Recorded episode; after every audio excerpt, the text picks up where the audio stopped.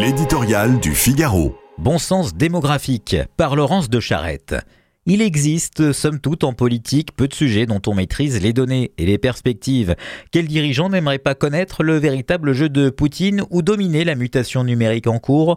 Or, tandis que les savants se désolent des conséquences du réchauffement climatique ou délibèrent sur la conduite à tenir face à l'irruption de l'IA, qui n'attend pas leur conclusion, il est un domaine clé, absolument décisif pour l'avenir de toute nation, aux indicateurs sûrs et aux projections bien établies, dont bien peu, pourtant, se préoccupent sérieusement la démographie.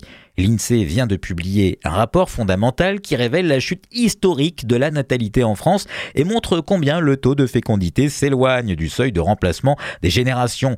Face à ces courbes accablantes, car nul observateur, fut-il peu avisé, ne peut non plus ignorer les conséquences certaines d'un tel déclin sur les comptes publics, l'avenir des retraites, l'hôpital et le fameux vivre ensemble, Emmanuel Macron a annoncé un réarmement démographique au ressort bien incertain et pour tout dire périphérique les médecins sont chargés de plancher sur l'infertilité, en réalité beaucoup lié au recul de l'âge des grossesses qui n'est pas un phénomène médical, et le gouvernement sur une énième refonte du congé parental au contour si flou que personne ne s'est encore risqué à le qualifier.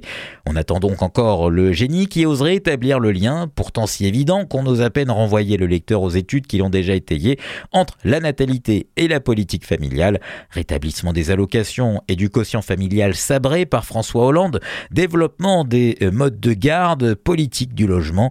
Il ne s'agit ici pas uniquement d'une affaire de dispositif, mais de volonté, du regard qui les sous-tend, celui d'un monde capable d'accueil et d'espérance.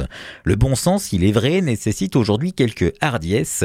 À l'audacieux qu'on espère, il faudra braver les vitupérations des néo-féministes et de leurs suppo-wokistes avec leur chapelet de droits individuels qui n'incluent plus qu'eux-mêmes et les invectives des écolos déclinistes, ces âmes tristes qui croient sauver la planète en la vidant. Il est grand temps.